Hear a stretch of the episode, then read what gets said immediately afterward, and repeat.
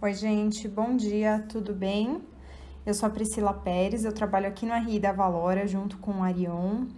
E dessa vez o Arion será um entrevistado, né? Vocês estão acostumados a ver o Arion fazendo as entrevistas, mas dessa vez invertemos os papéis. E aí, Arion, tudo bem com você? Pois é, Pri, agora eu tô aqui do outro lado, né? Vamos lá. Bom, Arion, obrigada pela sua presença, né? E pela oportunidade também. É, a gente vai falar um pouquinho sobre diversificação de carteira. Por que você acha que a diversificação de carteira é importante? Bom, antes de, de, de falar da importância de diversificar a sua carteira de investimentos, eu queria trazer o conceito de diversificação de uma maneira mais simples, tá? É, da mesma forma que a gente vai em um restaurante e busca mesclar ali os alimentos com, com proteína, carboidrato, leguminosas, procurando ter uma dieta mais balanceada, o mesmo racional deve ser praticado com seus investimentos. A partir do momento que o investidor conhece o seu perfil de risco e tem na cabeça o prazo que vai deixar o seu dinheiro investido, começam a ser estudados os produtos certos para aquele cliente. E aí, Priscila, a gente não está falando aqui de uma concentração em um único produto ou classe de ativo, e sim uma mistura, podemos assim dizer, né, é, é, de estratégias para atingir a expectativa, o objetivo do investidor tá? Arion, a gente ouve muito o termo asset class. O que é isso? Você pode explicar um pouquinho pra gente? Tá, vamos lá. Asset class nada mais é, traduzindo, que classe de ativo. Para ficar claro, Pri, vamos supor que hoje eu tenha 10 mil reais para investir e que eu não pretendo utilizar esse montante nos próximos, sei lá, dois anos. O mais inteligente, seguindo é, essa linha de diversificação é alocar uma parte em uma estratégia de renda fixa, de crédito privado, multimercado, ações, moedas, etc. E aí, resumidamente, cada uma dessas caixinhas, entre aspas, tá? É uma classe de ativo, é um asset class. Ah, bom saber, né? E o que o investidor ganha ao distribuir os seus investimentos nessas classes de ativos? Por que seria tão interessante? Bom, essencialmente, é, o investidor tem a vantagem de maximizar o potencial de retorno dos seus investimentos e, ao mesmo tempo, diluir os riscos do portfólio. Pensa aqui comigo, é, é, é muito diferente colocar todo o seu dinheiro em um único ativo, correndo o risco é, somente dele, né? e colocar seu dinheiro dividido em outros papéis.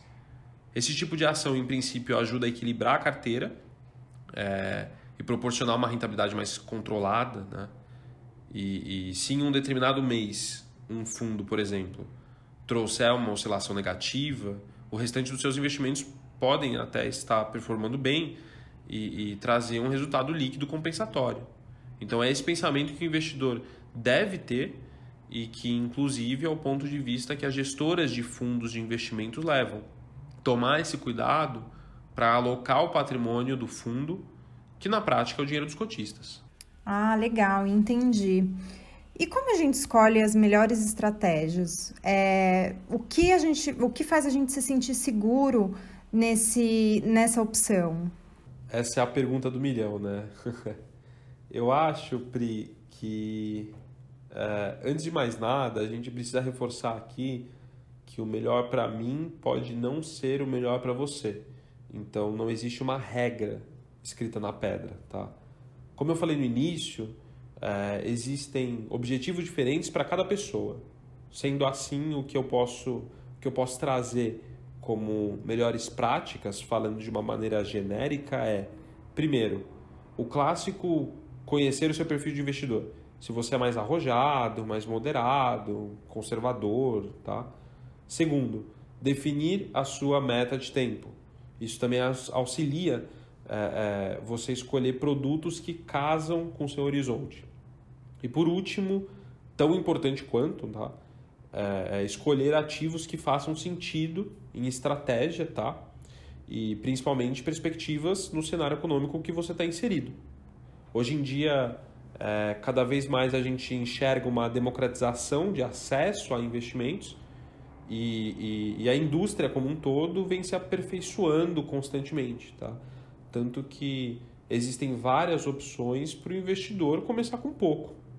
Bom, Arion, obrigada pela oportunidade né, de estar aqui falando com você, aprendendo mais sobre esses conceitos. Espero que tenham ficado claros para todos os ouvintes também. E obrigada também pelo seu tempo. O mês que vem tem mais. Eu que agradeço, Pri. Sim, mês que vem tem mais. Eu voltando para o posto de entrevistador, né? E, e, bom, eu convido o nosso ouvinte a nos seguir nas redes sociais, Instagram, LinkedIn, YouTube, para acompanhar as novidades aqui da Asset. Valeu, pessoal!